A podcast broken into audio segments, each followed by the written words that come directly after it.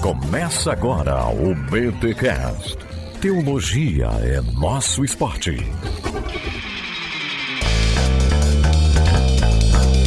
Muito bem, muito bem, muito bem. Começa mais um BT Cash, o de número 481. Eu sou Rafael Dantas de São Gonçalo, Rio de Janeiro, mantenedor do Bibotalk, e teologia é nosso esporte. Eu sou Rodrigo Bibo e quando eu precisar vou ligar no 190. Olha aí, é onde a gente liga, né, cara? É onde a gente liga quando tem bandido em casa, na vizinhança. Aí. Ah, som alto também a gente liga. Se bem que agora eu já aceitei e não ligo mais.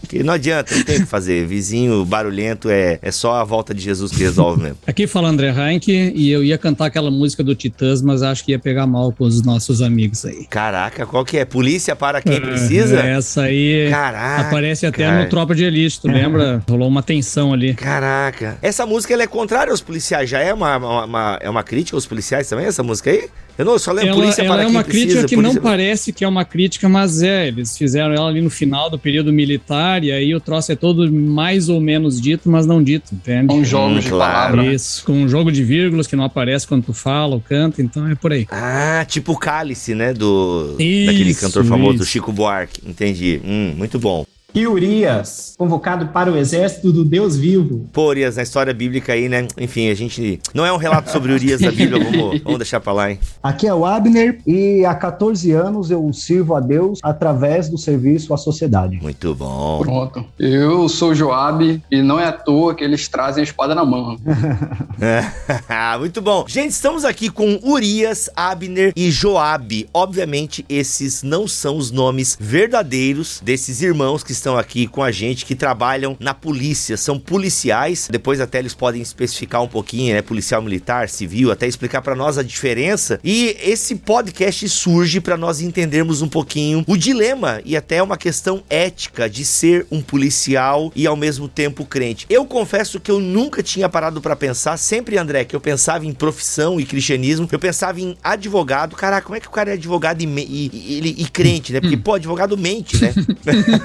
e tadinho, como eu sou inocente, né? E por conta de alguns acontecimentos que foram veiculados na mídia, de procedimentos e abordagens policiais, o André fez uma postagem no Instagram, muito boa, por sinal, e isso fez com que o direct do André. Ah, André, conta essa história aí, tu tá aqui no podcast, pô, conta essa história aí. Ah, então, cara, eu nunca posto nada envolvendo eh, questões de notícias locais ou comentando casos de, sei lá, que envolva política ou ação em geral, né? E hoje, quando você fala em questões que envolvem, por exemplo, que foi minha postagem violência policial, o caso do rapaz que, que morreu ali nas mãos da Polícia Rodoviária Federal, fiz uma postagem ali comentando um pouco sobre como, como o mal está atuando no mundo, né? Inclusive, eventualmente, em lugares como a própria polícia, que deveria estar protegendo. Né? E ali deu uma repercussão relativamente forte ali. Não tanto também quanto a gente imagina, mas relativamente forte. Mas o- a parte boa disso tudo é que alguns irmãos me contataram direto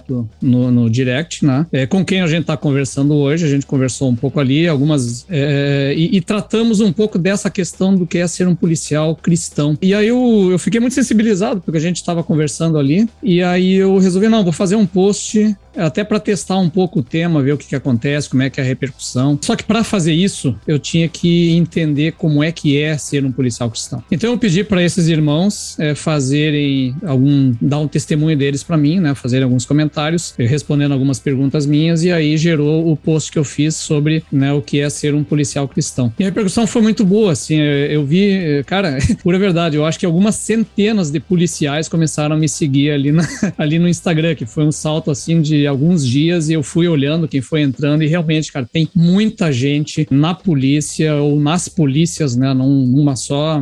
Eu já tenho muitos amigos no exército, mas na polícia eu não conhecia muitos. E aí a gente descobre que tem muita gente atuando ali. Todos eles falando de como aquele post retrata exatamente a realidade do que eles passam, né? Por quê? Porque ele foi baseado no testemunho de fato, né, desses irmãos e que nos fala um pouco dessa frente. Então, gente surgiu a nossa ideia aí com o Bíblia de também gravar um podcast para poder conversar com eles e a gente expor um pouco para a igreja, né, ela saber um pouco do que, que significa, né, trabalhar nessa frente tão difícil que é o da, da polícia. E eu confesso que eu não conhecia assim pessoalmente policiais, talvez até conhecesse, mas eu não sabia que eram, né, nas igrejas, porque a gente praticamente não fala desse assunto, né? Ele não, ele não entra na pauta e eventualmente algum policial até me, me comentou também, conversando no direct, né? Não é nenhum dos entrevistados, mas ele falando das angústias que ele sente, por exemplo, quando ouve a pregação do pastor e falando sobre o amor cristão, sobre, né, é, dar a outra face, é tudo isso que faz parte do nosso cotidiano de pregação e que a rigor, cara, é impensável numa, né, na, na, na atuação policial. Como é que ele vai reagir dando a outra face quando sofre uma agressão do mal ou tem que defender alguém, né? Exato. Vamos conversar sobre tudo isso. E antes dos nossos convidados se apresentarem, obviamente com seus nomes fictícios e bíblicos, a gente vai para os recados paroquiais. Daqui a pouco a gente volta.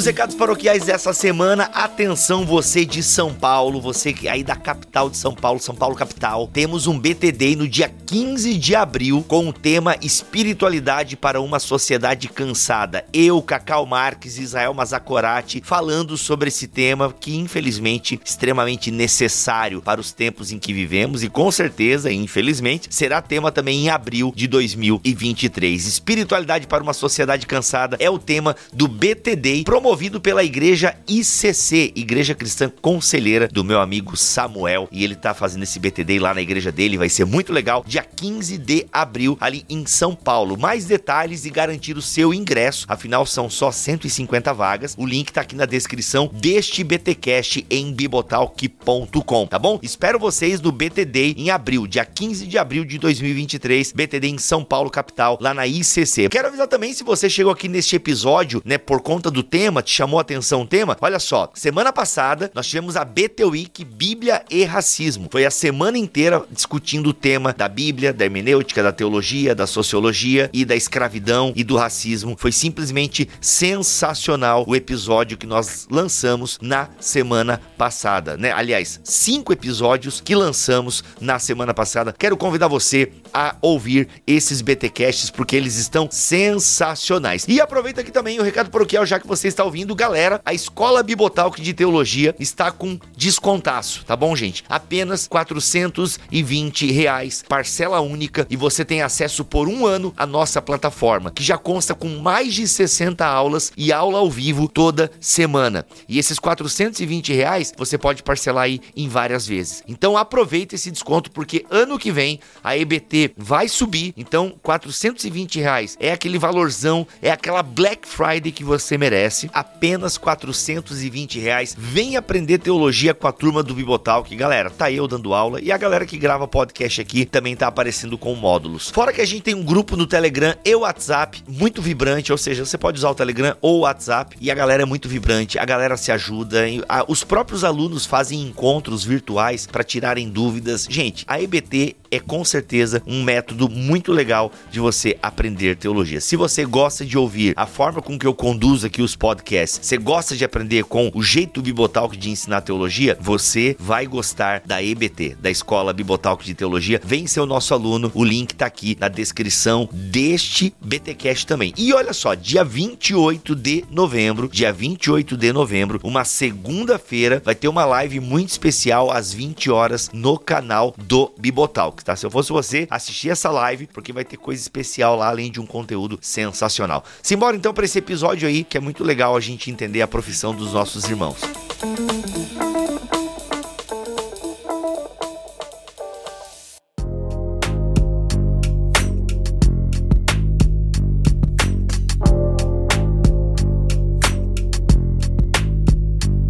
Muito bom, meus amigos, eu queria que vocês se apresentassem. Cuidado, né, para não falar o nome de vocês aí, gente, tá? Pô, eu tô me sentindo assim numa parada meio conspiratória e tal.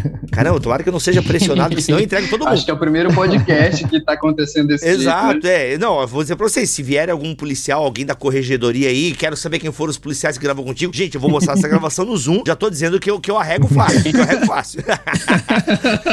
mas vamos lá. Não, mas até o pessoal entender, né, isso aí é, não é em função da polícia em si, mas é que realmente realmente nós vivemos. O ambiente da internet ele é terrível. Exato. E a gente sabe como podem aparecer haters em uma galera aí. Então, para preservar os irmãos. E se disso... vocês que vivem diretamente com isso estão fazendo esse tipo de alerta, eu que não tenho nenhum contato, só posso obedecer. Então, acho que é, é mais prudente desse É, jeito. muito bom. Urias, uh, Urias, fala um pouquinho pra nós aí qual que é a sua atuação ah, na polícia. Você já contou, eu sei, nos bastidores, mas faz uma versão agora resumida de tweet pra nossa audiência. Joia, Bibo. Recém-batizado Urias aqui, né? É, policial militar de carreira. Já estou na corporação faz 28 anos, né? Contei para vocês nos bastidores aí um pouquinho da trajetória. Eu ingressei numa escola de, de formação de oficiais. Então, eu inicio a carreira lá no final dos anos 90 como aspirante, daí fui tenente. E aí, nesse, nesse início de carreira, realmente a nossa a característica do trabalho eu sou policial militar, então a característica do trabalho é um pouco mais assim, mais ali na, na rua, no dia a dia, junto com as patrulhas, né, as guarnições de serviço que fazem o policiamento ostensivo, né, como vocês na chamada aí mencionaram bem o, o 190, né? Então, eu no início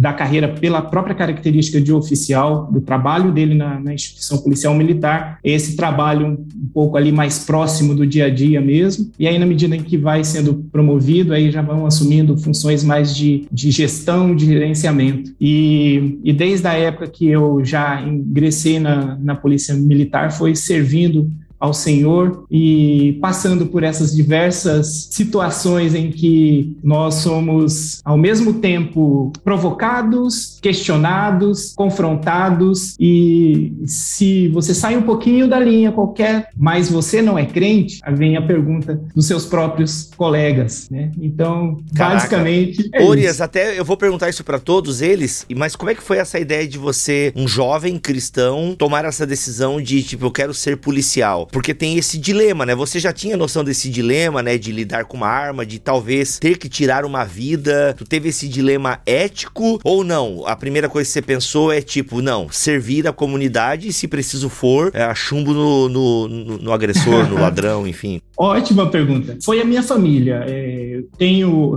é, familiares próximos, né? É, um especificamente que ingressou muito jovem é, na, na Marinha.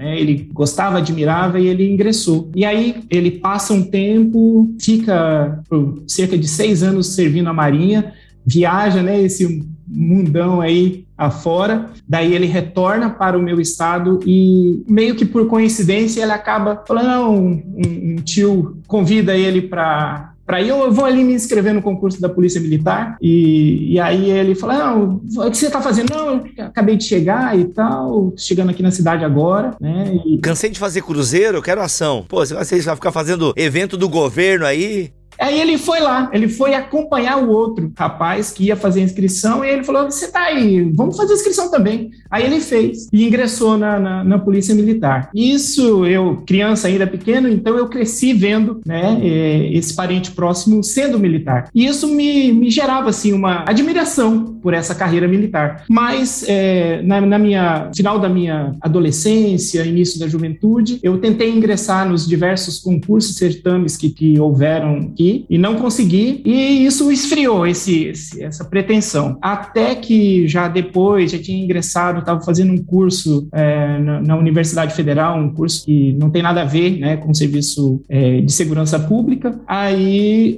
aparece um novo concurso e aí esse, esse meu parente me fala, ó, vai ter o concurso agora, por que, que você não faz? Eu não, agora eu já estou aqui bem assentado, vou seguir é mais ou menos essa profissão aqui que eu, que eu já tinha vislumbrado, né? É, educação física, eu estava já indo para o terceiro ano da formação, e aí eu falei assim, bom, aí eu, eu joguei para Deus, falei assim, se for para eu passar nesse concurso, eu vou, porque eu tô focado aqui na, na- na minha faculdade. E fui fazer a, prova, tinha feito pré-vestibular dois anos antes, então estava mais ou menos fresco a ideia na cabeça. Fui lá, fiz a prova e, né, para honra e glória do Senhor, conseguimos a, a- a aprovação do vestibular, que era junto com, com a- o certame, era a prova do vestibular da Universidade Federal, e eu acabei ingressando. Foi meio que no, no, no, parece que Deus tinha plantado esse sonho no meu coração. Eu tentei, no, no momento houve portas fechadas, e no momento parece que eu descansei. Deus falou assim: não, agora vamos, vamos pegar aquele sonho lá que você tinha esquecido e, e trazer à tona. Então, assim, a minha admiração era mais pela, pela questão do, do, do trabalho militar, né? Mas não necessariamente policial. Mas ele acabou levando, juntando essas duas frentes, né? Policial e militar. Legal. E aí, Abner, conta um pouquinho para nós. É, aqui nos bastidores, o Abner é um policial,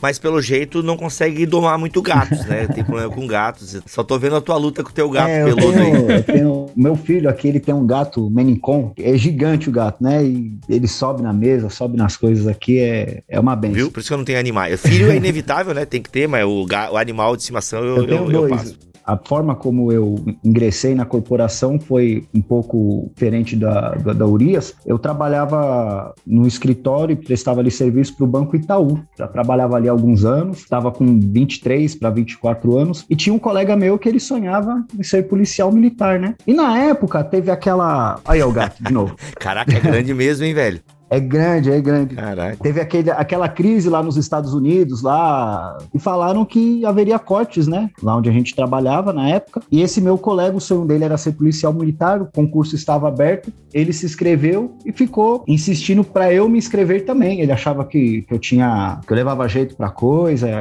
e eu, eu não queria. Só que aí, com medo de ficar desempregado, pensei, bom, vou prestar esse concurso, né? É, vale mais um pássaro na mão do que dois voando. Prestei o concurso, aconteceu que ele queria passar, ele reprovou e eu fui aprovado. Fiz todas as etapas do concurso e a intenção é, depois era entrar no corpo de bombeiro, ingressar no corpo de bombeiro, só que não foi possível. Todavia, fiquei na polícia, sou policial, já se foram aí 14 anos e sou, sou muito satisfeito com a minha profissão, sou muito feliz e, e eu descobri através da profissão que eu posso servir as pessoas e posso servir a Deus também, né?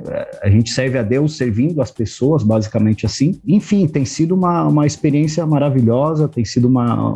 É, todo dia é um aprendizado, né? A gente, todo dia você aprende. É um serviço que, entre muitas coisas que se destacam dos demais, é a questão dele não ser aquele serviço monótono, aquela coisa, todo dia a mesma coisa. Não, um serviço muito dinâmico, todo dia muda, todo dia acontece coisas novas. É um serviço muito dinâmico e tal. Caraca, mano, não tenho dúvida disso. não, Bibo, é, é, é assim, é, é, você, você, você tem hora para entrar, mas não tem hora para sair. Basicamente isso. E você não sabe o que você vai fazer quando você trabalhar. Você é policial militar também. Também. É o cara também. do 190, enfim, é para tirar gato de árvore e pegar bandido que roubou coisa. Basicamente, é, basic, a gente. A, a gente eu, ah, não, gato na árvore é o bombeiro, anos, desculpa, eu tô confundindo é o bombeiro, aqui. Foi mal, é foi mal é o Katagato. A, a gente, nós atuamos assim desde uma, desde uma coisa simples, a coisa mais simples que você puder imaginar, que é o, atravessar o velhinho na rua, até ocorrência com, com resistência, é, é, sequestro, ou qualquer ocorrência de grande vulto, né? Então, o, o, o, policial militar, ele, ele trabalha diretamente com as pessoas, trabalha diretamente na rua, no chão da fábrica, tá ali com as pessoas, né? É, ele lidar com pessoas de todo de toda a classe social, gênero, é, enfim, você trabalha com, com todo mundo, né? Não, não, tem hora nem lugar e pessoas. Você trabalha e tem que ali estar atuando da melhor forma possível, servindo a sociedade da melhor maneira possível também. Muito bom. E tu, Joab, conta para nós. Pronto, eu, eu sou o primeiro policial da família, o único até agora, né? Os sobrinhos já se animaram também para querer ser polícia. Eu sou cristão, assim, desde a infância, nasci dentro de um lar cristão e família pentecostal. Meu, meu apelido era até Tochinha quando era criança, né?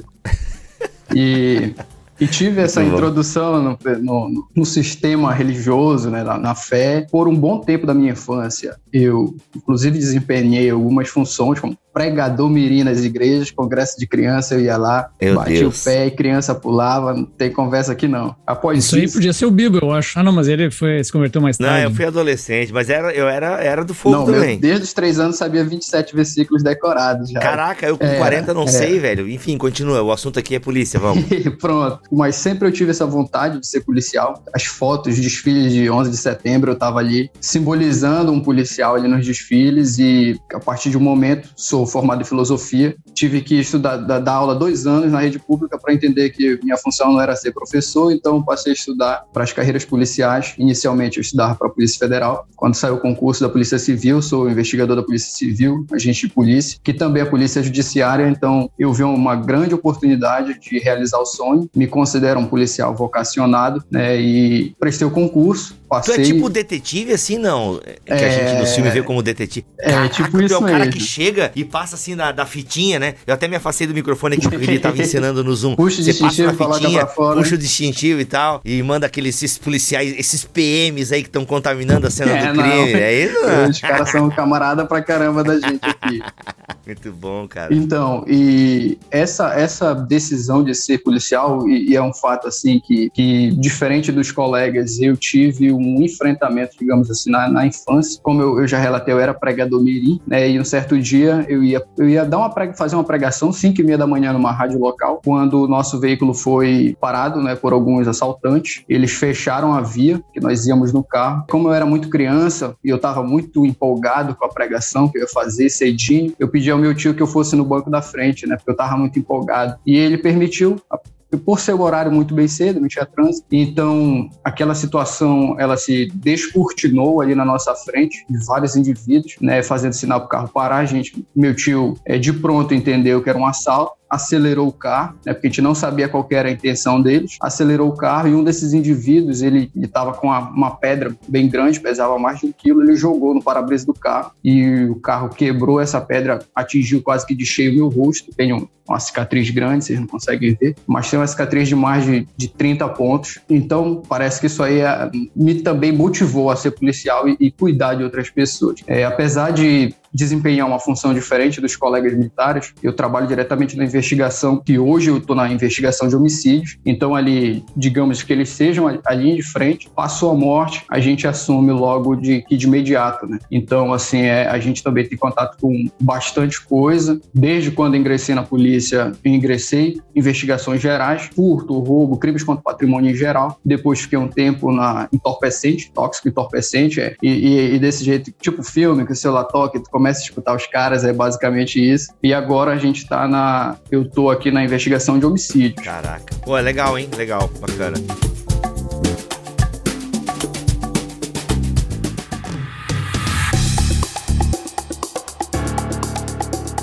Então, Joab, é, tu trabalha direto na investigação de assassinatos, né? De crimes Correto. graves, assim. E, Joab, pode falar para nós que CSI é tudo errado. Já pode. Já é, vamos mudar um aqui bocado, pra. Um CSI não rola, né? Os caras resolvem dois crimes em um episódio só. The Killing é mais só legal. Só digital, é, é coisa de cinema. É, The Killing você assistiu, Joab? The Killing acho que é mais a tua vibe, hein? Sim, sim, sim. Os caras demoram duas é temporadas é. pra saber quem matou a Rose Larsen. Aí é mais real. É isso aí. É isso, e tá, aí tem um monte de suspeitos que dão errado, que não tem nada a ver. Né? Exato, é, aí também já é um pouco mais assim. Mas, ô, CSI tá errado. Mas enfim, não é a pauta aqui. Segue lá, André. Desculpa, é que eu tinha que aproveitar essa deixa. Então, essa, essa é uma questão é, forte, né? Porque a gente tá trabalhando aí com. Tu dá de cara com o mal num nível, assim, assombroso, que a gente que. A gente não tá acostumado a, a isso, né? A gente não, não faz parte do meu cotidiano como designer, nem do, do Bibo como teólogo, dar de cara com a morte, né? Isso só em, em casos muito raros e por outras eventualidades. Não é o caso de vocês. Então, é, me fala um pouco sobre como é que é essa, essa perspectiva de encontrar talvez esse mal numa expressão tão grave, grave tão drástica assim? Pronto, é da feita que a gente recebe a ocorrência, né, geralmente no outro dia, nós,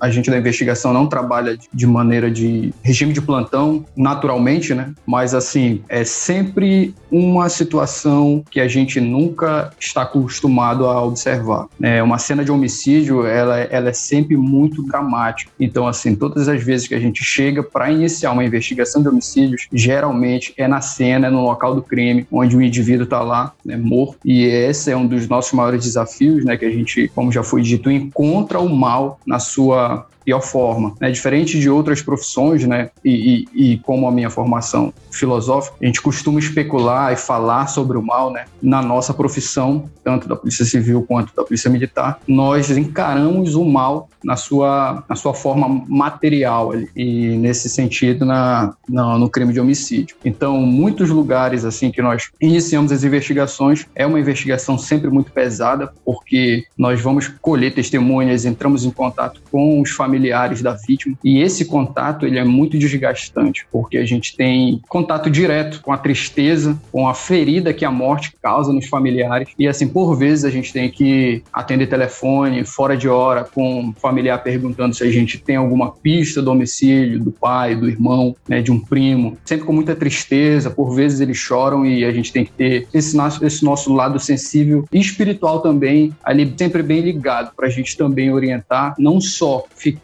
no âmbito técnico da investigação, mas também trazer ali a gente vê, eu vejo isso na minha profissão como uma oportunidade de apresentar Deus nessas circunstâncias. Legal. Mas tu pega então, né? É, você já pega depois que a parada ocorreu. Já o Urias e o Abner, eu entendo que vocês podem pegar a parada, o corpo quente ainda, né? Urias e Abner. Vocês, e às vezes até. Coisa aconte o crime acontecendo na tua frente. Às vezes acontecendo na tua frente. E, caraca, como é que é isso aí, gente? E assim, até vocês, se vocês puderem, né, por conta da profissão de vocês, mas quiserem até contar algum caos, por favor, se sentirem confortáveis em relação a isso, eu gostaria de ouvir, assim. Porque o, o Joab, ele tem essa questão é, psicológica pós o evento, né? Vocês às vezes pegam um evento pós também, obviamente, né? Que não é Minority Report, vocês conseguem impedir o crime antes que aconteça. Esse filme do Tom Cruise é maravilhoso. Mas vocês não, mas vocês pegam uma coisa mais fresca que o, que o Joab. Conta pra nós um pouco aí, quem quiser compartilhar. Já presenciei inúmeras ocorrências de, de crime, mas algumas marcam mais do que, a, do que outras, né? O Joab estava falando que ele chega pós, pós o evento, mas teve um, um caso alguns anos atrás, uma ocorrência alguns anos atrás, que, que me marcou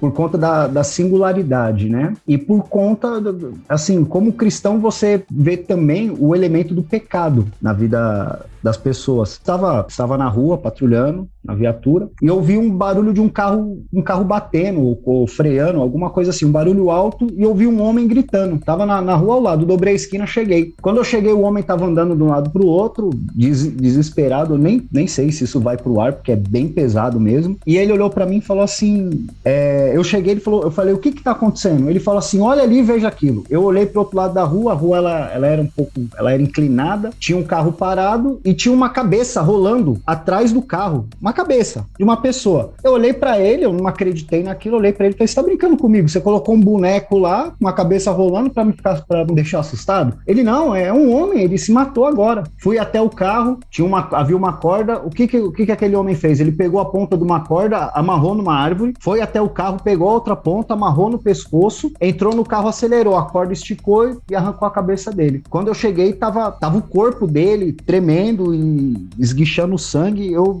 tinha acabado de, de, de, Eu tinha pouco tempo né, na corporação, tinha pouco tempo de policial. E eu vi aquela cena, aquele, aquele corpo tendo espasmos, aquele sangue jorrando, aquela cabeça rodando. Enfim, né? Fiz o que tinha que fazer, é, é, isolei o local, entrei em contato com, com a delegacia e foi dado prosseguimento à ocorrência apresentei a ocorrência, enfim, bola para frente. Só que aí de noite, quando eu cheguei no culto, aquele, aquela noite teve culto, eu fechava o olho para orar e lembrava, e via, eu via literalmente aquele homem, via a cabeça daquele homem, via aquela. E eu cresci na igreja, eu me converti muito jovem, com 13 anos, e não estava acostumado com, com, com tamanha violência, uma coisa tão. Gráfica, né? É, extremamente, assim, é, é, isso daí for fazer o. Eu tava ouvindo até o, o, episódio da cultura pop esses dias, muito bom, por sinal. Isso daí, se pôr num filme, é uma coisa extremamente pesada para um filme, ainda nos dias de hoje. E aquilo ficou martelando na minha cabeça. E, e a gente cresce na igreja, ouve falar do pecado, ouve, ouve falar da, da, influência do mal, mas quando você vê de perto, aquilo te influencia. E o problema é que, às vezes, as pessoas passam, vem uma cena dessa, uma cena parecida com essa, uma vez na vida, mas a, a, a profissão da gente gente leva a gente ver, se não é todo dia, é algumas vezes por mês, pelo menos, né? Você sempre tá vendo alguma coisa que você olha, você aquilo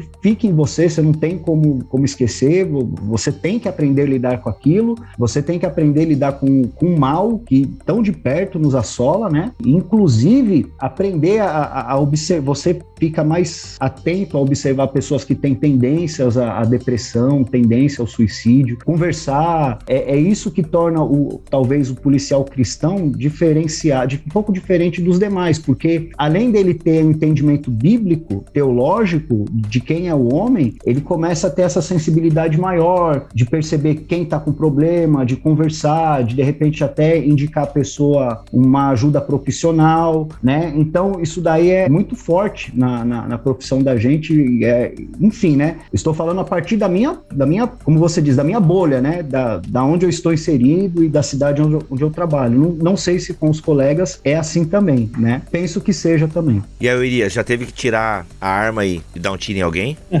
Olha só, Bibo, eu na verdade, não tive que tirar vida de ninguém, graças a Deus, não, não foi necessário, mas é, teve situações assim de eu ter que, que intervir. Me lembro bem de uma, de uma cena, nós, eu estava fazendo esse trabalho de, de, de, de, oficial Honda pela minha cidade, é, não é a cidade que eu moro atualmente, é outra cidade do interior do meu estado. E em um determinado momento, a gente chama de rede rádio, né? O Abner deve, deve lembrar bem de alguma situação, o Joab também. Nós temos uma rede interna de, de radiocomunicação e num, num determinado momento uma das viaturas que estava de plantão chegou em um determinado estabelecimento né, onde o pessoal é, se diverte aí, né, diversas práticas aí sexuais, vamos dizer assim, e em determinado momento, um, cidadão lá, um, um rapaz, é, no que chegou a viatura para fazer a, a, ronda ali pela, pelo local, ele sai correndo do, do estabelecimento lá, põe o capacete, monta na, na motocicleta e sai, né? E, e essa viatura vem é, em busca dele para tentar abordar, saber o que, que é, por que, que ele estava fugindo, né?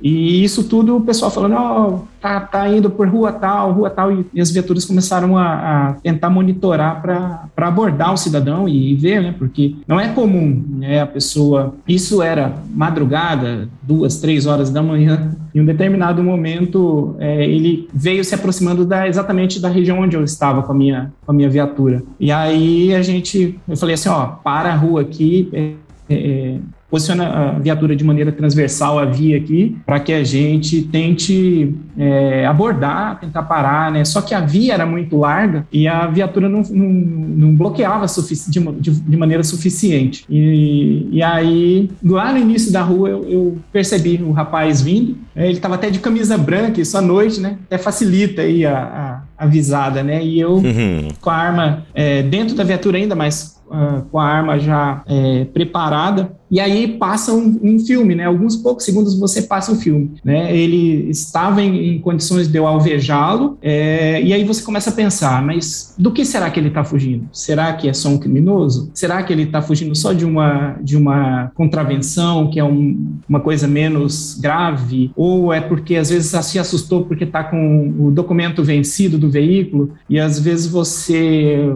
é necessário ter um, um, um, discernimento ali naquele momento de, de colocar na balança, né?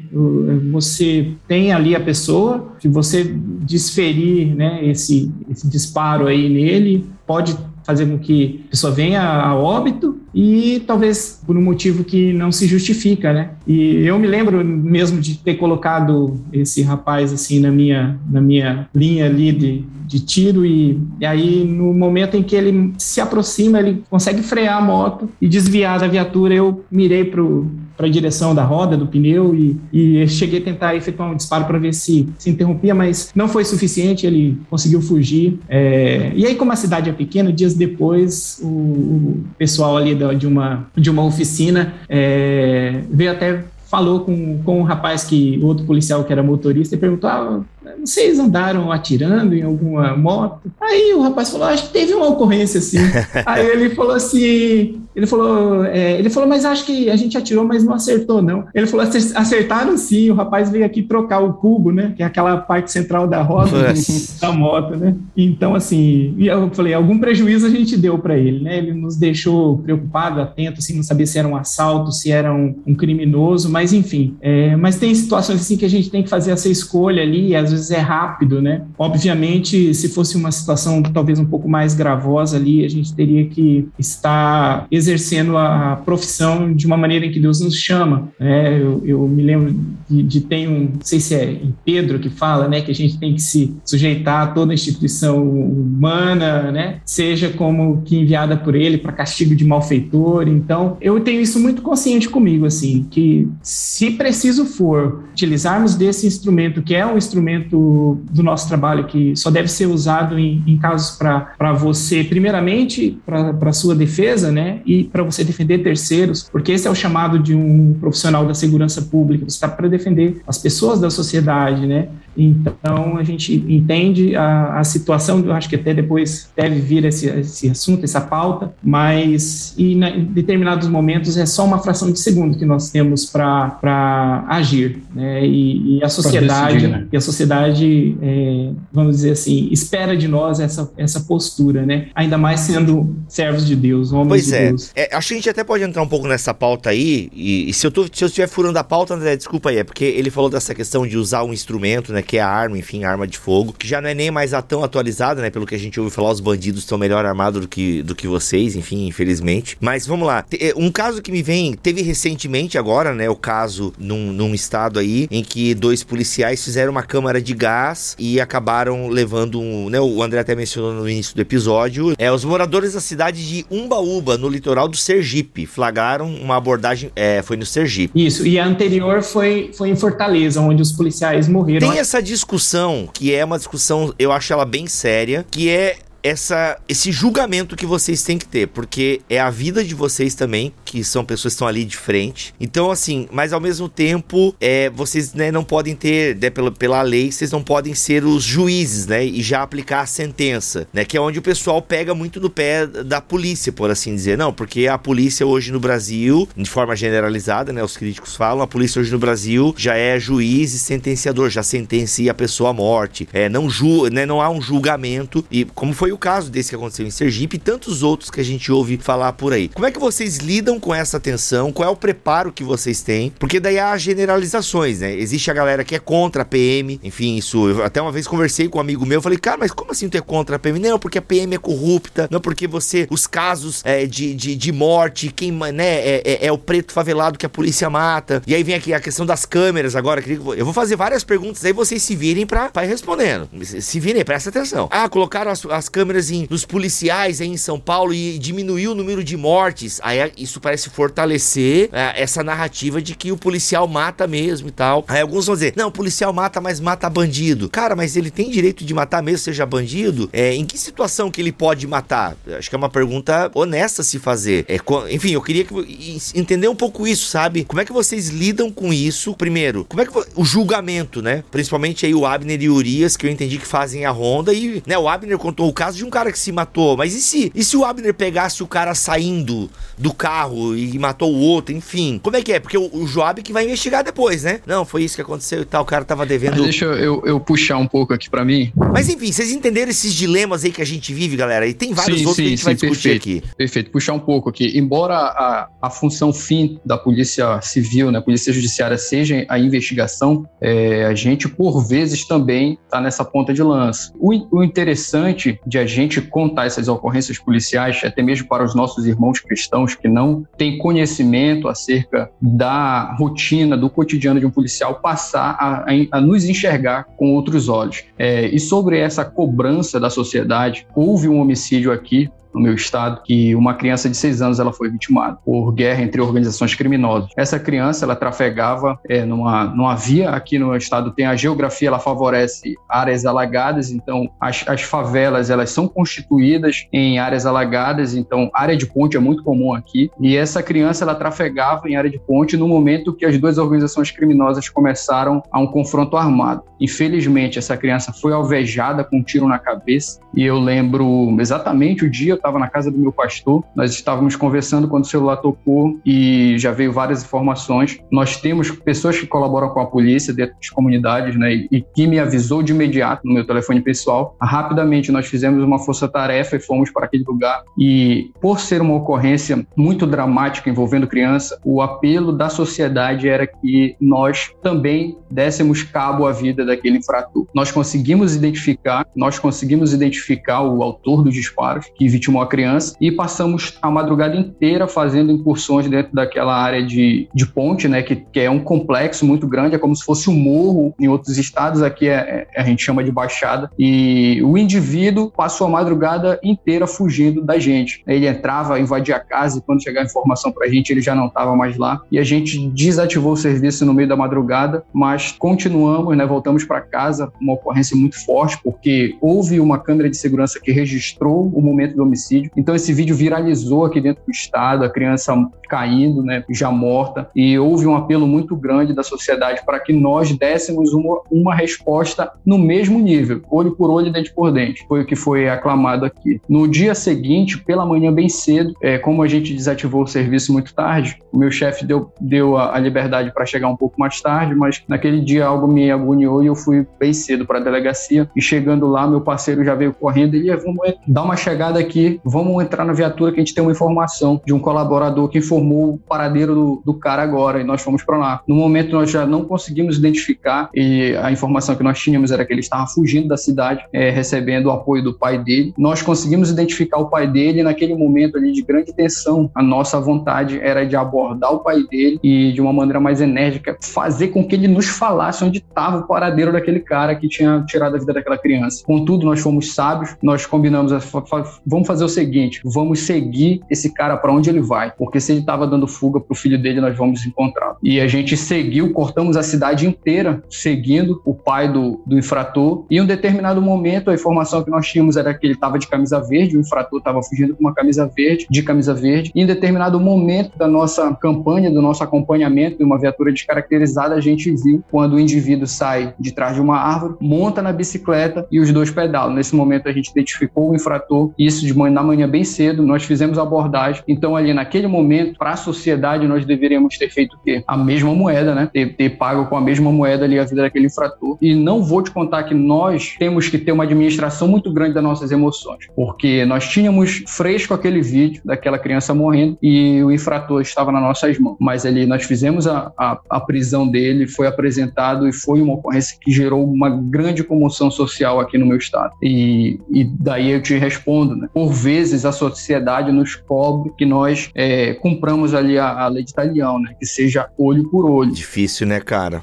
Meu Deus. Sabe, Job, eu acho que a, é, essa questão da sociedade, eu acho que não é apenas a sociedade. A gente, como cristão, sente muito essa coisa da justiça, né? Sim. olha, tem que ser feita a justiça de alguma maneira, isso. E claro, teoricamente sempre é muito é muito cômodo eu estar aqui no conforto da minha casa com os meus livros aqui e eu meditar sobre a diferença entre vingança e justiça e aí dizer que daí não é justiça e tal. Mas agora no calor da coisa você vê não eu imagino que não é fácil né? A gente assiste às vezes aqueles filmes antigos não sei se vocês, bom vocês são de gerações mais novas né? Talvez o Urias né? Mas bah, o Charles Bronson Urias de fazia... velho na cara assim mas nem mas nem o Charles é o Charles Bronson fazia uns filmes assim de pá, uma vingança Muito contra bom. os bandidos é inacreditável, assim, é uma chacina no meio dos bandidos. E até hoje, né? Isso aí é o, é o padrão, né? Porque há um clamor por uma justiça. Só que aí a gente fica, eu fico pensando de quão difícil deve ser essa coisa quando você tem de fato uma oportunidade concreta de fazer a justiça com as próprias mãos, né? Então, é, eu, eu não sei se o, se o Abner pode contar uma história que ele me contou no, no, no inbox lá, se tá disposto, se não, tudo bem, deixa pra lá, porque eu sei que é um negócio que te emociona bastante, né? Então, é, aproveitando o gancho do que, do que o o Joab falou, às vezes as pessoas veem aqueles os filmes, os filmes, desde o filme lá de Bang Bang até os filmes modernos aí, eles, as pessoas acham que a troca de tiro é uma coisa demorada, leva um minuto. É muito, é uma coisa muito rápido. Quando acontece é muito rápido, é fração de segundos. E a decisão entre você atirar ou não, dependendo da situação, como o Urias falou anteriormente, essa decisão é uma decisão de segundos, milésimos de segundos.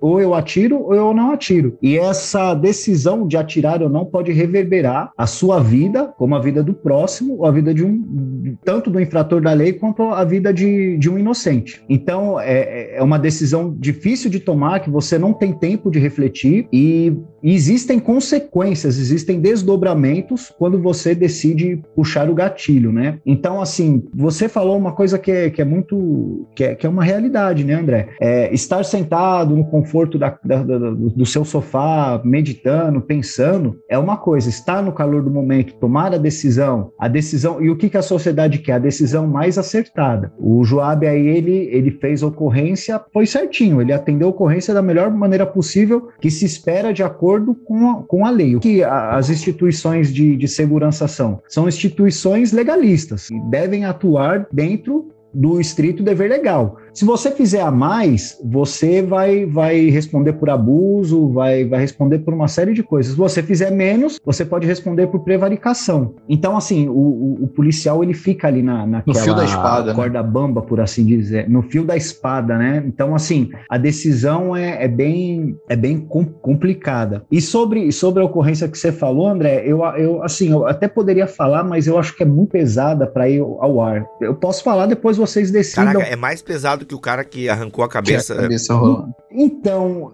eu acho. Não é porque ali é suicídio, né? O cara fez mal para si mesmo. Acho que essa envolve talvez um, um mal contra um é, terceiro. Então, né? é estupro de é estupro de uma menina de 11 anos. Não, pelo amor de Deus. Entendeu? Então é muito pesado. Uhum. Isso isso mexe. É, é, a, a, situação foi assim. Depois, bom, eu acho melhor não pôr no ar. Mas a situação foi assim. Eu falei pro André, né? É, estava patrulhando e eu vi um homem pulando no telhado com, com roupas íntimas. Né? Ele estava com uma toalha e uma moça gritando de uma janela, gritando e chorando. A gente foi acompanhando ele, pulei no muro, foi atrás, foi, foi, foi, consegui pegar ele. Teve a gente teve uma luta corporal, né? Caraca, maluco, isso é cena de filme mesmo aí, ó. É, teve uma luta corporal. Meu parceiro chegou, a gente conseguiu é, é, é, contê-lo e ele foi algemado, né? O rapaz foi algemado.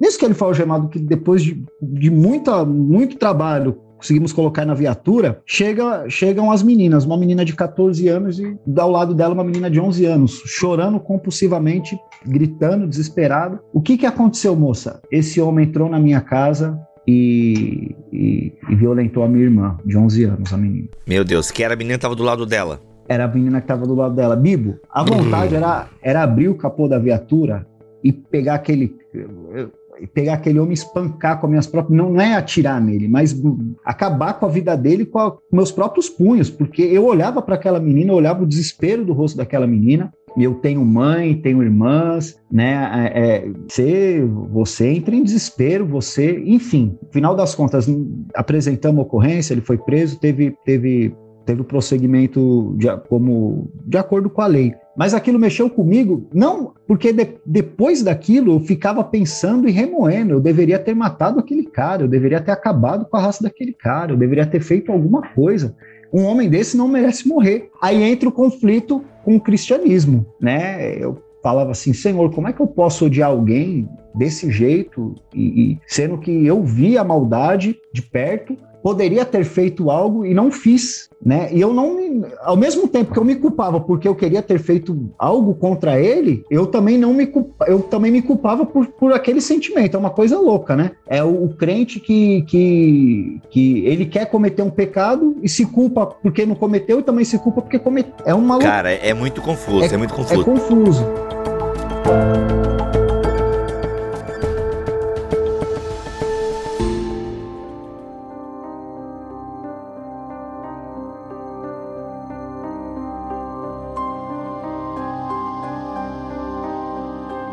Aí eu tenho uma pergunta para vocês. É, esse sentimento de fazer, no caso do Abner, a gente vai colocar no ar, tá, Abner? Se você permitir, a gente vai colocar no ar. Mas assim, aí a pergunta se estende a vocês e tal, de forma geral, porque essa vontade de querer fazer a justiça com as próprias mãos, né? De pegar esse cara, é, enfim, ela é motivada porque você viu essa maldade, ou seja, e não há contestação Poderia ser que as meninas estivessem mentindo? Poderia, né? É uma possibilidade que existe, infelizmente. Mas, enfim, cara, não tá aqui. Eu tô vendo o horror nos olhos dela e, cara, eu vou, vou dar fim nesse cara. Esse sentimento é pela raiva do momento ou porque, no fundo, o sistema brasileiro, esse cara vai estar tá solto daqui a, sei lá, um ano por bom comportamento e a gente sabe que ele vai pegar de novo uma menina de 11 anos, assim. É, é, é, é uma junção das duas coisas? Como é que vocês lidam com esse desejo de, tipo, mano. Porque, por exemplo, eu tenho um amigo policial e, e ele me conta que às vezes eles têm um lugar aqui na minha cidade que é o cantinho do Amansa Ladrão, assim, que os caras às vezes levam mesmo, não sei se tem aí na região de vocês, né? Tu pode dizer, Bill, qual é a cidade, todo mundo sabe de onde que tu é. ah, é, eu sou de Joinville, Santa Catarina, tá certo, o pessoal sabe. Enfim, mas, mas é que é de uma cidade vizinha, que eu não vou dizer que é, é Piraberaba, que é uma região aqui que a galera leva lá pro meio do mato mesmo e, dá, e amarra o cara e faz umas, umas torturinhas e tal pro cara, que é tipo ladrão de galinha, por assim dizer, né? Entre outras coisas. Mas enfim, tem essas paradas aí mesmo. Como é que é esse sentimento, né? O Abner já deu um pouco da letra aí, mas e aí? É por causa que o nosso sistema não é bom? Ele, enfim, como é que é isso aí? É só a mesma raiva do, do momento, porque caraca, olha isso. Então, Bibo, no, nesse eu, eu não, não sei referente aos colegas. Mas na hora você, na hora do, do, do calor da emoção, você não pensa em, em código penal, você não, não, pensa na lei em si, ou, ou, ou, ou como a lei brasileira é branda, né, por assim dizer mas você pensa na, na, na, situação em si, né? Porque a, questão da lei são desdobramentos posteriores. Você está tendo um problema ali na hora, você está tendo uma situação grave ali na hora e você quer resolver. Só que aí entra a questão do autocontrole, do domínio próprio, como o Joab teve, né? Na, na, na ocorrência que ele citou anteriormente. Você conseguir controlar a sua emoção e, e pensar como, como um agente da lei, alguém que está ali para cumprir a lei, para cumprir porque as pessoas não sabem, mas a, a, o Brasil, além, ele tem a sua Constituição, ele também tem, tem assinado tratados como os direitos humanos, o Pacto de São José da Costa Rica, que sempre vai, vai de encontro à proteção da pessoa humana, da vida. As leis brasileiras, elas são a favor da vida. As instituições de segurança também são a favor da vida, elas prezam pela vida. A exceção de quando uma ocorrência termina em, em morte é, é uma exceção da exceção. É sempre visando a proteção da vida, ainda que a vida seja do, do criminoso, né? É isso que acontece. Mas na, no momento, na hora lá do, da, da, ação, por assim dizer, você é muito difícil você pensar né, né, nesse sentido, né? Pelo menos eu digo a partir da minha experiência, não sei do, dos demais irmãos. É, eu posso trazer uma, uma fala. Eu vejo assim, interessante que as pessoas, como essa situação que o Abner relatou, né? Quando eles se deparam, também o Joab também contou uma história muito interessante. É, chega a presença policial, a, a, aquelas pessoas ali ao redor que estão naquele clamor da, da, da situação, da ocorrência, elas querem, elas esperam com que é, os policiais ali que chegam no local já tomem as providências, já, já façam ali o, o julgamento e, e, a sentença ali, já aplica e já tudo bem. É, as pessoas querem isso. Né? Então, é, a gente tem que, que saber, como ele disse, é, lidar muito com essas situações, porque as pessoas querem é, ver a justiça e às vezes nem pensam na, na questão do, do, sistema criminal, como é que ele vai ser julgado, vai ser processado e tudo. Mas as pessoas é, ficam muito revoltadas e, e elas é, querem fazer a justiça ali no, no, momento. Tem situações até que, que os policiais militares têm que pegar ali o, o, o suposto criminoso ali, ou criminoso de fato, que todos sabem que é realmente quem cometeu o crime, e tirá-lo da, das mãos dos populares ali, porque senão ele vai ser linchado. Isso acontece muito. Mas o que eu queria trazer, até por paradoxo, né? Por nós, agora olhando para nós, como policiais e que são cristãos, somos cristãos, é, todos que estão ao nosso redor ali, os nossos colegas ali da, da, da, patrulha, da guarnição de serviço, eles sabem que nós somos policiais e cristãos, né, principalmente. É, sabem que nós somos cristãos. E, e, eles ficam observando qual é o nosso comportamento diante daquela situação. É, e, e esse paradoxo é muito interessante, porque é, nós somos, é, quando, é, como cristãos, nós somos embaixadores embaixadores do reino de Deus. O que é um embaixador? É uma pessoa que é representante de um reino num lugar estrangeiro. Então nós estamos, é, é, é por isso que eu falo que é um paradoxo muito legal. Nós somos embaixadores do reino de Deus, é, exercendo uma profissão aqui nesta, neste, neste mundo e ao mesmo tempo é, sendo sujeito a, a, autoridades humanas, mas a autoridade maior, que é o Senhor nosso Deus. E quando nós nos deparamos nessas situações de violência, em que o mais comum era, era reagirmos com violência, os próprios parceiros aqui ao lado vão ficar observando você e vão, e vão estar prontos a te. A, a, a, lógico, eles vão querer que você também entre naquela, naquela situação e, e que talvez atue com, com outra violência ali no, no, no fato. Mas se você age assim, você vai ser questionado por eles próprios. Então, bom, isso para quem não é crente secreto, né? Para quem é crente mesmo e que, que é, é policial e que realmente vive esta fé e, e, pratica esta fé no dia a dia, ele vai ser cobrado, com certeza. Ah, os, as outras pessoas vão falar, ah, mas você não dizia que era crente ou cristão, né? E está aí agora aqui é, agindo com violência, é, deu um tapa a mais, surrou aqui o, o, bandido, o meliante, o, o contraventor.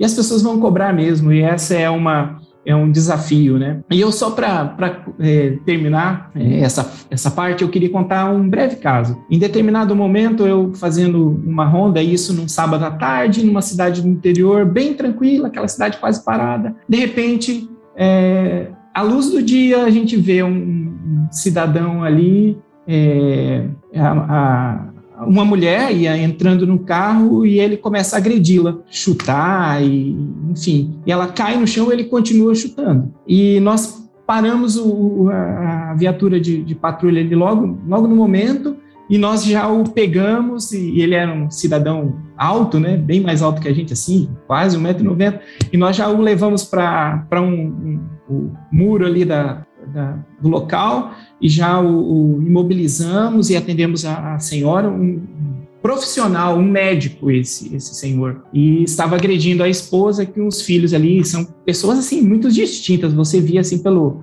né pelo, pelo aspecto deles que eram pessoas é, distintas ali e tal da sociedade. E num sábado à tarde o, o senhor agredindo. Aí ele, calma, calma, calma, eu sou médico, eu sou médico, eu sou médico. eu e, sou médico, e assim, é, eu sou médico e tal. É, é o Mr. Hyde ali, virou, Dr. Jack é, virou Mr. É, Hyde. Tipo assim, não, ó, eu não sou tão, tão bandido quanto vocês supõem. Eu, eu acho que é isso que ele queria transmitir com ela. Eu só tô agredindo a minha esposa, dele. qual é que é, é? Aí eu falei assim, olha só, é, o senhor tá agredindo ali a senhora, ah, ela é minha mulher. Então, o senhor vai ter que ser levado ali para a delegacia, o senhor vai prestar o seu... Minha mulher tá tudo seu, bem batendo nela. É, é.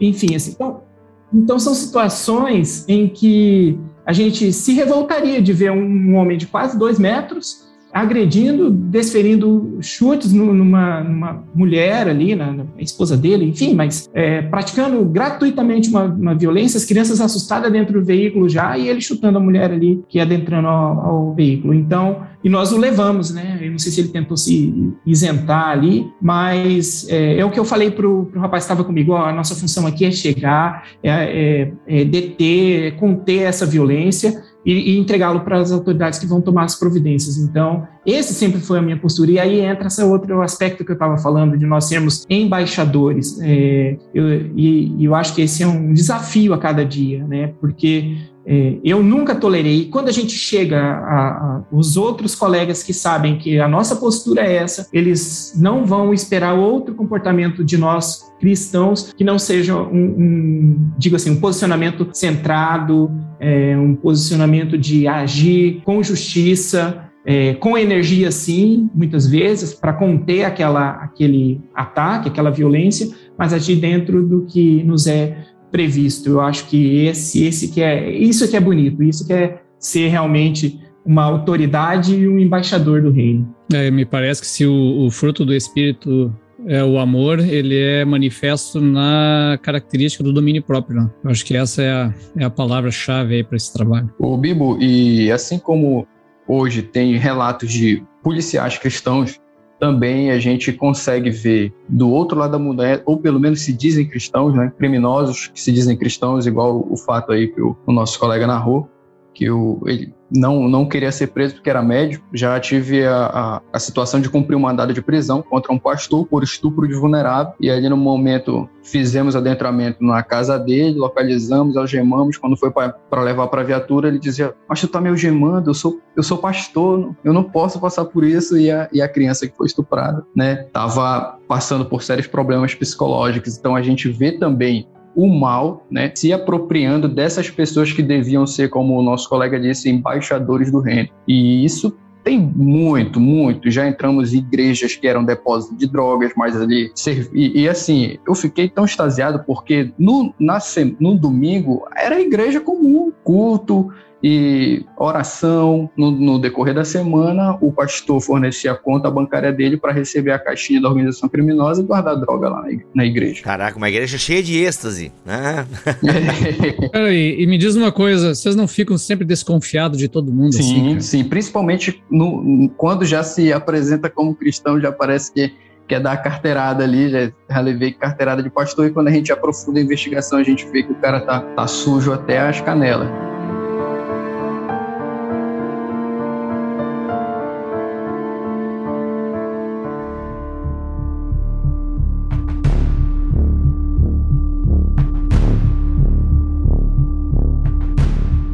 Agora essa questão né, da, da, sujeira na corporação de vocês, por exemplo, né? Ah, acho que o, o Urias ele abordou por isso, sim, essa ser cooptado, ah, quando vocês vão fazer uma batida, ou por exemplo, uma sim, investigação, sim. né, Joab? Você fazer uma investigação e acharam lá, pô, duas malas de dinheiro. Pô, isso é muito filme, né, cara? Desculpa, eu assisto muito filme, muita série. Mas você fala assim, pô, e aí? Vamos levar para as provas? Cara, ó, eu pego metade, tu pega metade. É, ou outra situação, enfim, né? Tipo, Abner, vamos, ó, é nós que esse cara aqui, ninguém tá vendo, não tem câmera, bora quebrar o braço desse filho da mãe. E aí, de repente, né, o Espírito Santo, o domínio próprio, não, cara, eu não posso fazer isso, mas como é que vocês né, conseguem se manter limpo, né? Eu imagino que vocês vocês estejam limpos e tal. Então, como é que é essa, esse desafio também de, de manter essa integridade? E eu vou usar a palavra integridade cristã, mas é uma integridade moral, moral e cívica, né? Qualquer policial, qualquer cidadão, Pronto, ele é perfeito. é chamado a ter essa postura e honrar Sim. o seu juramento. Não sei se vocês fazem algum juramento, alguma coisa assim, enfim, mas é, é honrar o juramento, honrar Sim. a postura e a profissão que escolheu, enfim. Como é que vocês lidam com essa tensão aí? E se já houve algum caso, né? É o que a gente chama de, de a, a, a graça da garça, né? A garça, ela tá no meio sujo, mas ela se mantém limpa. Assim, de igual modo, a policial cristão também. A gente tá ali imerso a todo tipo de maldade, de sujeira pecaminosa, mas a gente tem que se manter íntegro nesse sentido, né? E já aconteceu sim, uma situação na época a gente fazia investigação de, de entorpecente. Estávamos em uma campana no carro descaracterizado. O traficante estava ali no barzinho juntamente com outros caras. Foi, a gente decidiu fazer a abordagem nele. Fizemos a abordagem dele, puxamos ele para um canto. Foi feito, o colega fez a busca. Não tinha nenhuma novidade, que a gente chama novidade, que é flagrante, não tinha nada. A gente conseguiu ter a informação que a gente queria. Fomos embora. Quando nós estávamos indo embora, esse indivíduo, ele me chama. Esse viu, esse viu? Aí eu virei para ele, diga lá, senhor. Aí ele falou assim, pô, diz que o teu parceiro me devolveu o dinheiro. Falei, o que que tu tá falando, velho? Tu tem certeza que tu tá dizendo que que a gente pegou teu dinheiro. Aí ele falou: Não, o senhor não, aquele outro ali. É. Aí, daquele momento, eu fui lá com os guerreiros, alguém pegou o dinheiro do camarada ali, tanto, tanto, tanto valor. Aí eles se olharam, eles já tinham conversado, hum. entendeu? Entre eles, mas não me passaram. Aí se olharam: Não, pô, é dinheiro do tráfico. Falei, cara, não, não, não vai provar isso. Se ele estivesse cometendo um crime, nós íamos levar ele preso. Eu não concordo com essa parada aqui, não. É, tu tem que ser duro, Caraca. tu tem que se impor uhum. e, e doa que doer, entendeu? E na hora eu disse, não concordo com isso aqui, tá beleza? A gente vai sair daqui. Mas tu não assistiu o dia de treinamento, mano? Isso não pode te dar mal? O dia de tre... Tu tem que assistir dia de treinamento, cara. É.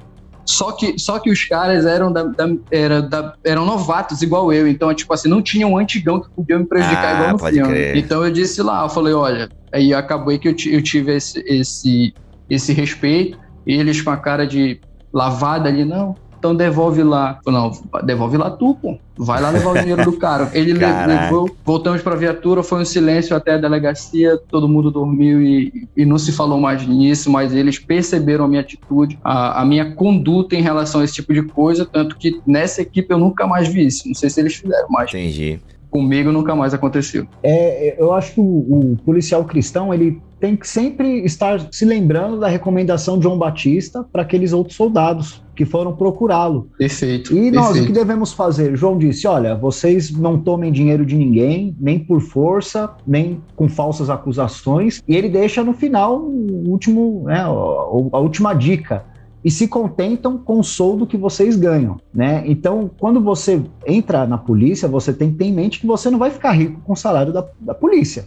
Né? Até o, o até o quem está nos cargos mais elevados de, de, de, mais alto comandamento não tem um salário que vai o tornar rico, milionário, né? Então você tem que tem que ter isso na sua cabeça. O seu salário é aquele, você administra a sua vida da melhor forma possível com aquele salário, né? Inclusive, por conta dos baixos salários, muitos colegas acabam fazendo o serviço extra-corporação, o famoso bico, né? Mas é, a tentação, é, ela tá aí, né? Ela acontece desde o, do, daquele cafezinho que, que alguém te oferece, né? É, não, deixa eu passar aqui, é, eu te dou um cafezinho até é, uma situação de que envolva grande soma de dinheiro. Pô, mas isso é errado. Oh, isso é errado, Abner. Tu falou do cafezinho, eu lembrei, porque acontece também aqui na minha cidade de Joinville, que eu já fiquei sabendo. Em todas elas, ter... né, cara? Isso faz parte, né? Da, é, a comunidade, de certa maneira, principalmente no Rio Grande do Sul, é muito comum, né? De, de onde, eu, onde eu, eu venho. É, os policiais militares, eles estão circulando por ali, fazendo a segurança, eles estão tomando café ali no, no bar, no, restaurante. Isso, almoçando.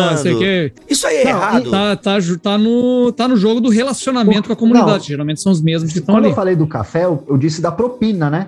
Ah, tá, desculpa, eu não entendo essa. Eu, é que eu não sou malandro, eu não, não entendo essa Ah, linguagem. esse é o jargão policial. A, a questão é da propina. Você policial. chega, Sim, sim, eu por entendi às isso vezes aí, tá com ó. documento atrasado, a Isso. pessoa não quer ser multada por alguma infração de trânsito. Um exemplo, pode ser mil e uma É coisa. o tal de molhar o pé da planta também, né? Pô, molhar o pé É, da então o senhor não quer tomar, tem um cafezinho aqui pro senhor, deixa passar batido e tal. Bibo, tu tá Agora, na inocência, do- né? Que nós somos inocentes. É. a gente nunca propõe nada, É. não sabe nem qual é o termo usar. Caraca. Pô, vem tomar um café É. aqui, aí tu pode estar falando outra Agora, coisa. a questão cara. desse outro café na padaria, o que acontece é. Pelo menos eu falo a partir da minha experiência. Eu entro em ambiente comercial para me alimentar como qualquer ser humano que precisa se alimentar.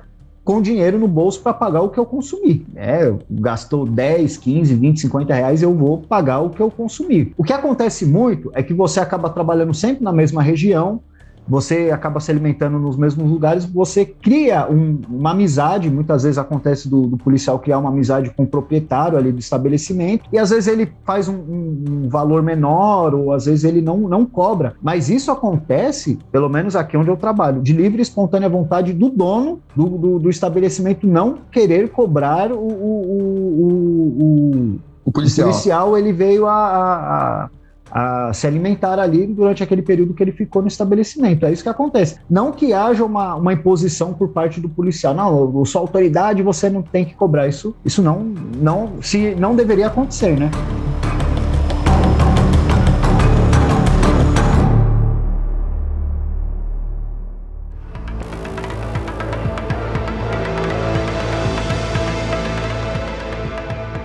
Falando muito aqui de filme série, aliás, a gente e eu, né? Mas eu faço aqui as referências eu percebo que os meus amigos aqui é, entendem as referências, né? Ah, Como é que vocês se enxergam ah, na representação, tanto na arte, na cultura, como na própria mídia? Por exemplo, né? Eu não sou pastor, já fui pastor, e eu sei que a minha classe e a classe do André aí, é, na mídia, vezes, é bem mal representada, e às vezes até com razão, né? A gente até concorda com a notícia muitas vezes. E como é que vocês se veem representados? Eu vou citar, eu vou citar três filmes aí. Tá? Los Angeles Cidade Proibida ganhou o Oscar, o que é basicamente corrupção. Nem Los Angeles, que é anos 30, Ô, 40, mano, é Kevin lembro. Spacey, Kim Basinger, poxa, Filme, alto é, filme Crash, No Limite, Nossa, apresenta um policial ali com uma filmaço. ambiguidade tremenda, né? Ele num momento, ele, Cara, a ele, mulher no é, carro, ele é mano, que a mulher violento não, contra um negro É? e depois ele salva a mulher do cara que tá com medo. a mulher não quer que ele encoste nele, Claro, velho, porque tem tem, isso. medo dele. Pô, mano, isso é Fantástico filme, pesado. né? E o Tropa de Elite, né, no Brasil, que escancara esse Ah. assunto, né? Então, vamos lá, gurizada, como é que você se vê aí nessa história? Bah, se vem culpado, né? Esse silêncio aí é culpa, tô ligado, eu sou investigador. Então, é, o filme Tropa de Elite realmente ele, ele traz em seu bojo realidade. Todavia, a gente tem que entender que nem todas as polícias são assim, nem todos os lugares do Brasil são assim penso que trabalhar no interior é mais tranquilo, trabalhar em, em, em regiões onde não, não, não exista, onde o, o, a violência seja menor também é tranquilo, né? É, às vezes as pessoas assistindo muito filme, ele acha que a vida do policial todo dia ele vai trocar tiro, todo dia ele vai, ele vai ter problema com crime, ele vai se deparar. Não, muitas vezes você passa o dia, você não se depara com nada de, de anormal. Outras vezes você você faz um auxilia em um par parto, você ajuda um, uma mulher que está tendo um bebê, outras vezes você ajuda uma, uma criança perdida. Então, é, é, não, não é aquela, aquela euforia 24 horas por dia, nem todo o tempo do, do, jeito que acontece. Mas sim, a, a, arte ela, ela retrata a vida em, em, grande medida, né? Muitas coisas que são retratadas no filme também. Vocês falaram do, do, do filme de Los Angeles lá que foi, foi produzido lá, é ambientado no, no, no início do, do, do século XX, a, uma, aquela situação de contexto já não existe mais, né? Aquele, lógico, o crime ainda existe, mas o, o, o crime também está muito ligado à, à, questão cultural, à forma como, como as pessoas vivem e, e, o ambiente onde elas vivem também, isso, isso, isso tem muito a ver também, né? A, nem sempre eu me sinto representado nos filmes, viu? E, viu olha isso, e aí, alguém quer falar, gente? Ou, ou não? Tem a questão da mídia também. Tipo, vocês já, já que vocês não querem, se quiserem falar do filme, falem, mas ampliando um pouquinho a pergunta, nesse sentido do, do medo do policial. Tipo assim, é, por exemplo, eu já ouvi de um amigo, cara, eu só confio no policial quando eu chamo. Agora, eu tenho medo de uma batida policial, né? Um amigo meu negro que é da cidade de São Paulo. Então, assim, cara, eu, inclusive, eu ando, se eu vejo que tem batida policial, já tô com a luz acesa, procuro botar as duas mãos é, no volante bem à vista, porque. É, é, cara, eu já, né, tenho histórias de amigos meus pretos que foram mortos em batida policial e o bicho era trabalhador e tal, e foi um mau julgamento. Como é que vocês. E a mídia, né, parece que faz questão de policial, malvadão e tal, aquela coisa toda, enfim. Então tem a questão dos filmes, né, da arte, e tem também a própria questão da mídia, né? Quem quiser trocar, dar, contribuir com os 25 centavos aí. Eu quero é, falar é, a respeito e é, perfeita avaliação que o Abner fez é, em relação principalmente ao filme mais próximo aqui da nossa realidade, que é o Tropa de Elite, né, que foi tão aclamado aí é, pela crítica e os brasileiros de uma maneira geral gostaram muito. E ele representa assim parte da realidade, eu diria, né, muito próximo ali da questão da polícia do, do estado do Rio de Janeiro, mas é o que ele disse, nem todos os estados é, funcionam daquele jeito, né? Nós temos que entender que nosso é, país ele tem essa é, esse tamanho aí continental e que nós temos muitos rincões, né? Diversos municípios pequenininhos onde é, toda a cidade conhece quem são os policiais, porque nasceram, cresceram, se criaram ali e se tornaram policiais. Então, hoje, é, até essa, essa outra pauta que, que a gente estava debatendo a respeito dessa proximidade. É, hoje, a, os, os, comerciantes, é, tem uns é, que gostam, que o policial esteja ali, porque isso é, gera ali uma sensação de segurança, eles demonstram para quem queira é, tentar alguma coisa que eles têm um, um, relacionamento próximo ali com a polícia, isso evita é, criminalidade, enfim. Mas é, na arte, realmente, essa realidade aqui de, de, Brasil é um pouco diferente dessa que a gente é, vê retratada aí, principalmente nos filmes é, norte-americanos, filmes estrangeiros de uma maneira geral. E o, e o Tropa de Elite realmente ele veio e mexeu bastante aqui no, no Brasil, fez algum é, despertamento né, para essa, essa questão da corrupção. E eu, eu torno a enfatizar que quando os, os, própria, própria, os próprios componentes ali da guarnição é, estão contigo e você sendo um policial cristão, eles já sabem que com você a, a, a conversa é diferente, né? Eles nem vêm é, talvez propostas que poderiam surgir nem surgem, porque eles já conhecem a tua,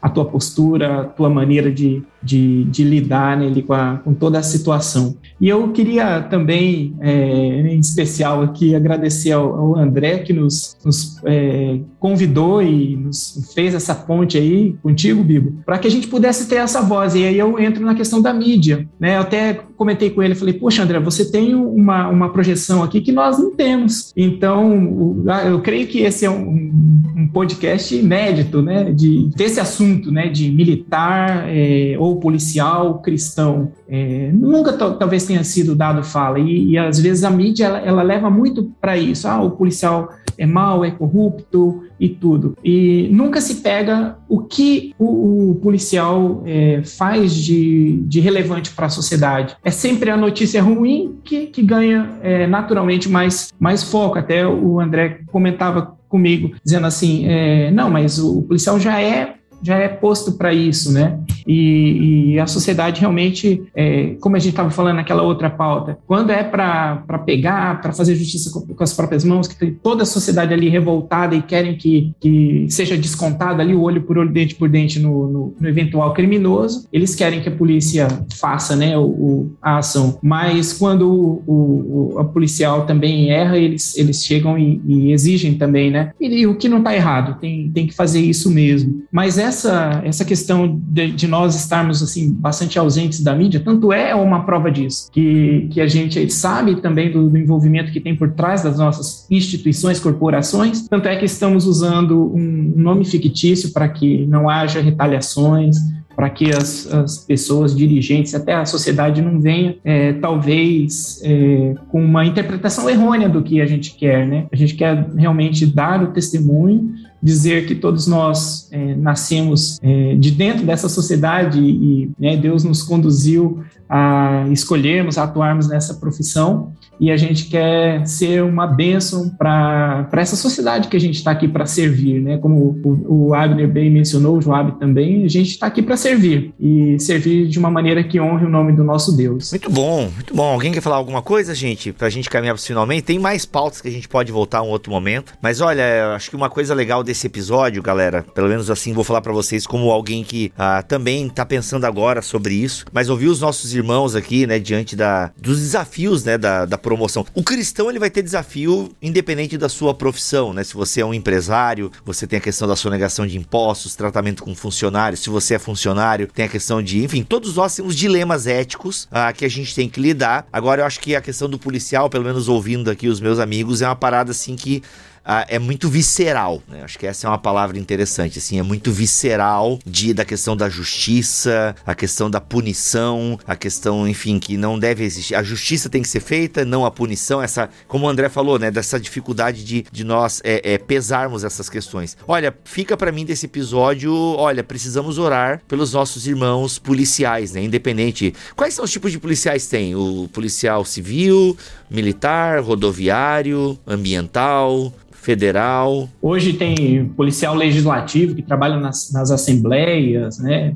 a polícia penal. Né? A polícia penal, bem lembrado, que são grande, é, grande a corporação. Temos muitos. Enfim, é essa galera que lida com, com bandido, por assim dizer. Vou usar essa expressão, né? Lida com gente má. Perfeito. É, essa galera que lida com gente má, com bandido. Por exemplo, eu tenho um conhecido que, que é carcereiro. Então o cara lida lá com o pessoal preso e também vê a corrupção no, no presídio e, e Esse os polici é o policial penal. É o policial penal, é. Enfim, aí o cara tá lá e os amigos também são corruptos. Enfim, tem a questão. É, as milícias, as milícias estão ligadas a isso também, né? A esse poder de policiais corruptos e tal. Tem até um podcast que eu acho que foi a Folha que fez, a República das Milícias. Nossa, meu irmão, aquilo lá é, é assombroso, enfim. Então, é, é, cara, é orar. Orar pelos nossos irmãos crentes que estão aí, é, é, a graça da garça, né? Ou seja, estão com os pés nas, na lama, vendo a maldade humana e tem que agir com sabedoria, com domínio próprio. Orem pelos nossos irmãos aí que lidam com a maldade, sabe, em estado muito cru. Enfim, oremos. E pelos seus parceiros também, que não são cristãos, mas que Deus abençoe mesmo. Eu... Sobre o que a igreja pode fazer para apoiar os policiais, além de orar, né, como, como você bem falou, eu acho que é interessante. É assim, o policial, que todos nós concordamos que ele é, é uma pessoa que, como é, fugiu a palavra agora, é desconfiada. Não é bem essa palavra, mas vamos dizer que ela é desconfiada, uma pessoa... É um ser humano em alerta. Em alerta.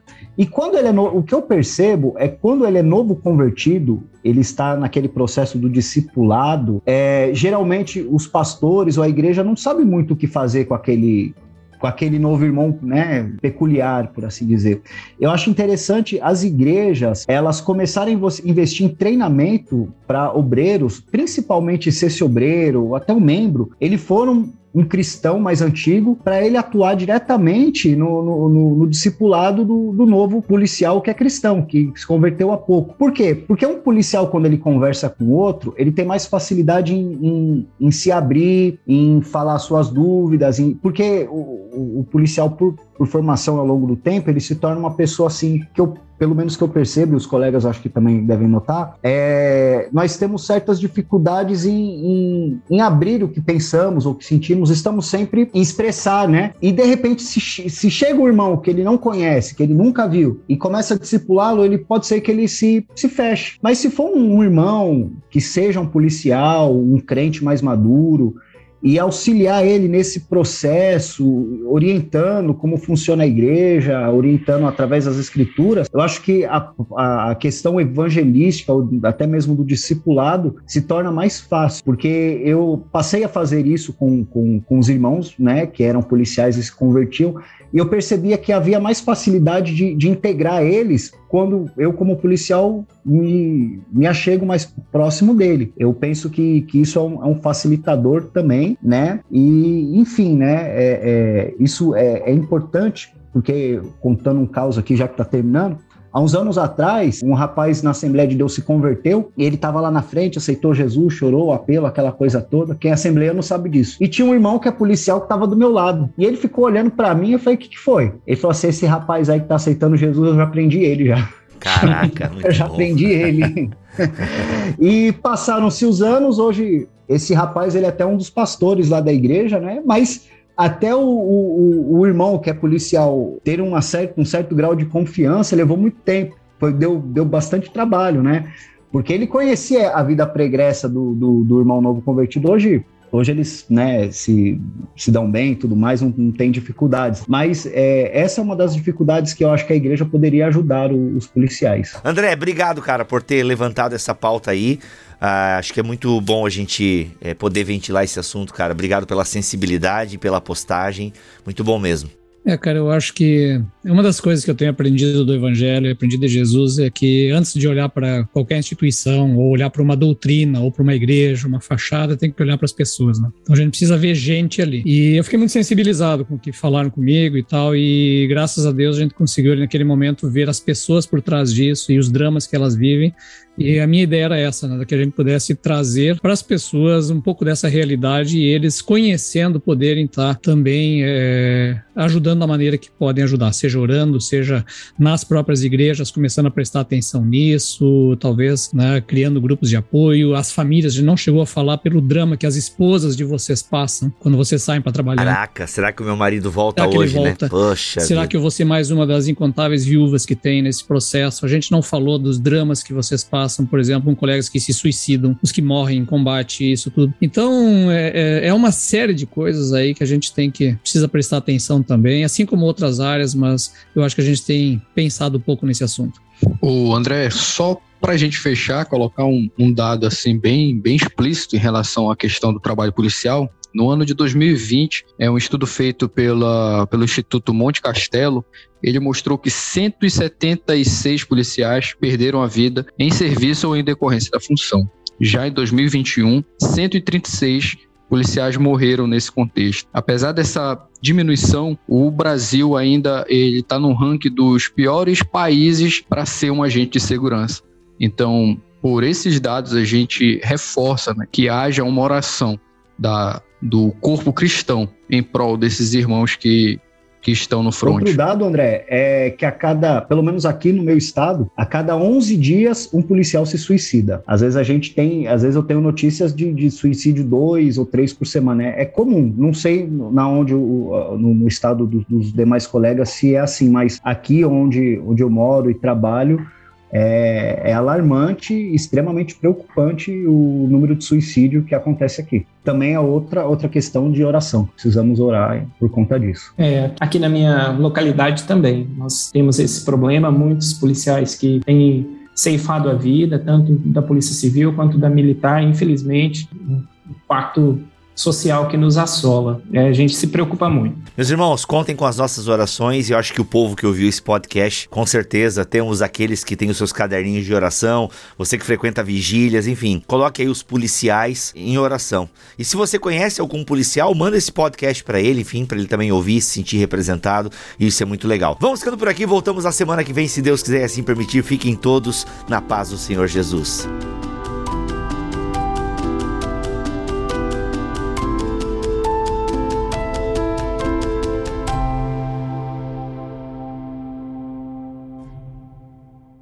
Este podcast foi editado por Bibotalk Produções.